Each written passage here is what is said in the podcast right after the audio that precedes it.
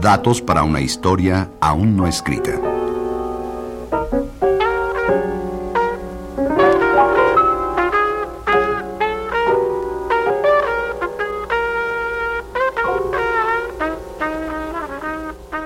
Una aproximación a la historia del jazz en México.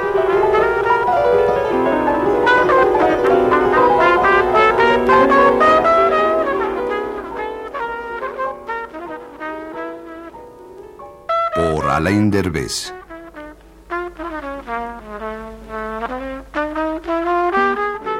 Quizás la composición más reconocida de Claire Fisher es Morning, mañana, una mañana. Ahora, aquí, vas a escuchar Morning en concierto. La interpreta en los teclados Sergio Timo Quintana, compositor, pianista, arreglista, que lamentablemente falleció en octubre del 2020. Lo oiremos con su grupo en un concierto que tuvo lugar en Saltillo en junio del 2002. ¿Y qué tiene que ver este concierto, que se llevó a cabo en el Teatro de la Ciudad Coahuilense, con los programas que hemos dedicado a Eugenio Toussaint desde hace algunas semanas? Pues que Eugenio es el invitado especial tocando el otro piano.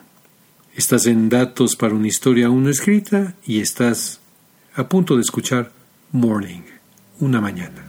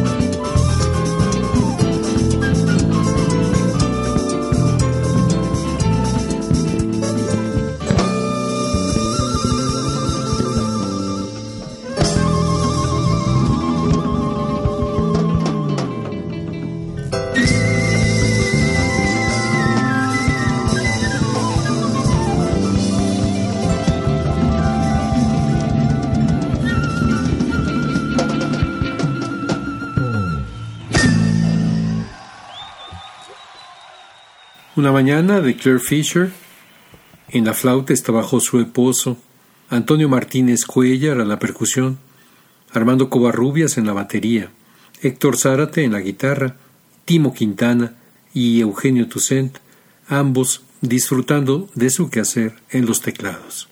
Continúa ahora dando lectura al largo escrito que dedicado al maestro Toussaint apareció en el libro El jazz en México, datos para esta historia.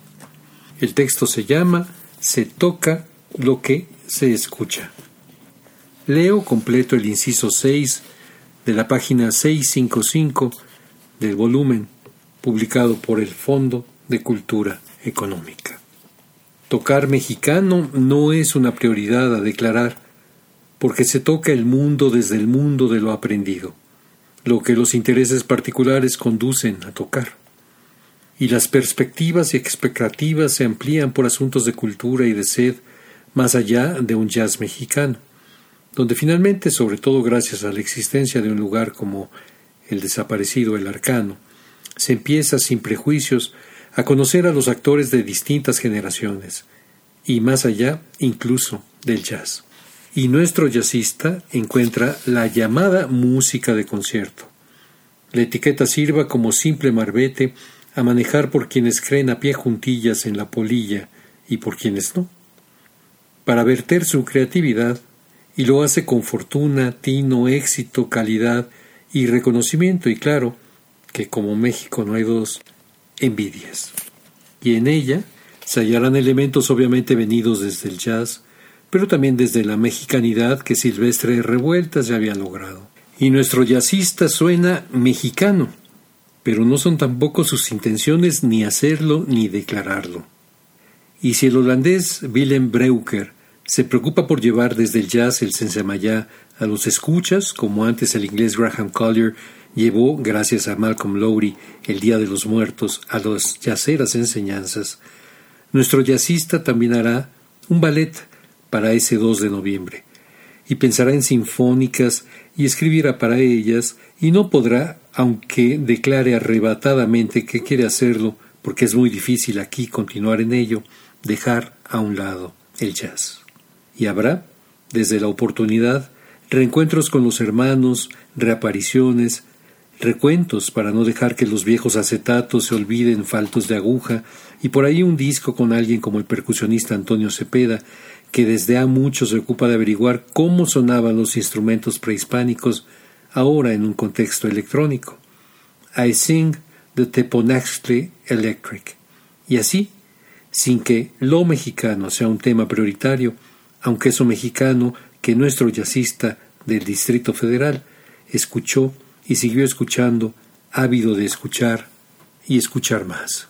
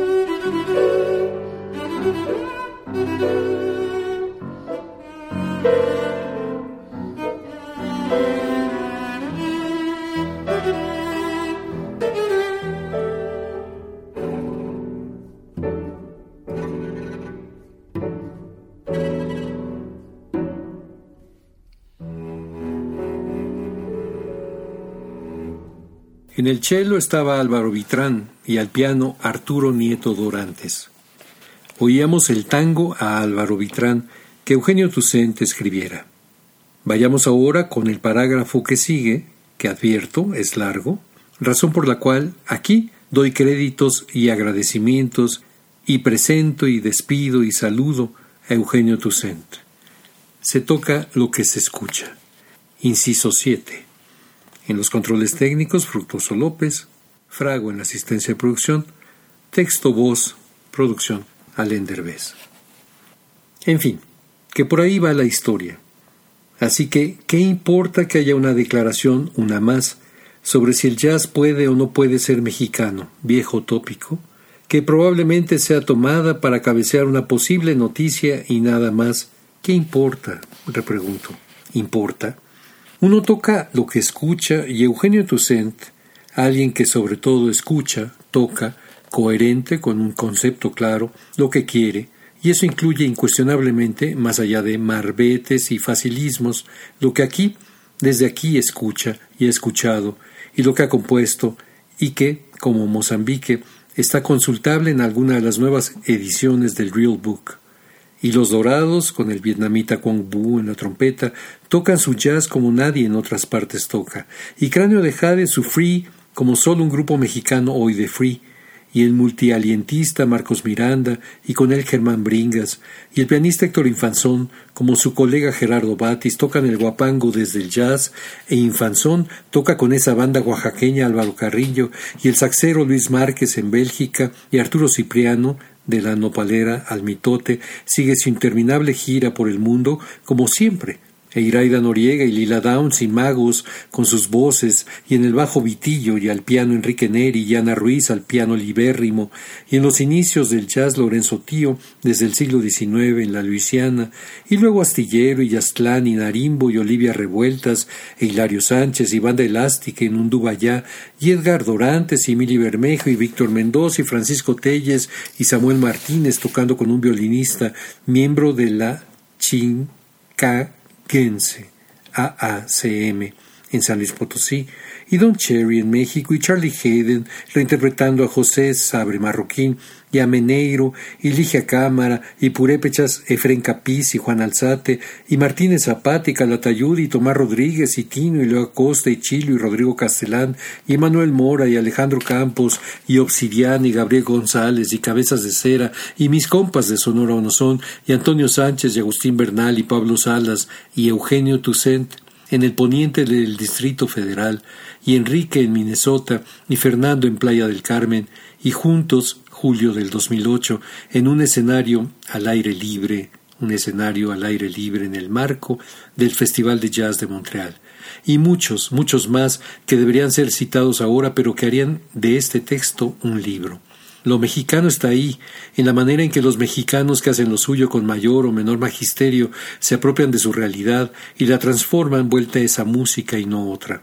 La cosa es conocerla, reconocerla, reconocerse en ella, difundirla, disfrutarla, saberla y saborearla. ¿Eso es jazz mexicano? Hay que preguntarse. ¿A qué le tiras cuando la letra va sin tilde? Suenas mexicano. Responderse. Acerquémonos más, ahora que Hay cada vez más documentos, acerquémonos y lo sabremos. Lo que suena, suena y se escucha sonar si lo dejamos y nosotros nos permitimos acercarnos al fogón. Se toca lo que se escucha y se lee y no se quiere creer esa noticia. Ha muerto Eugenio Toussaint, un 8 de febrero, el año 2011. Recuerdo a Escher con sus puentes posibles e imposibles hacia todas partes. Piensa en Eugenio Puente y Base, oído, y respetado por aquellos jazzistas y públicos de generaciones anteriores, respetado y oído por estos los de las generaciones posteriores de jazzistas y de públicos. Puente, base, parteaguas, profesional, referente. Cierro los ojos y el cuadro de Escher ya no está. Escucha Eugenio, el cuadro sigue ahí. Se toca lo que se escucha. Gracias.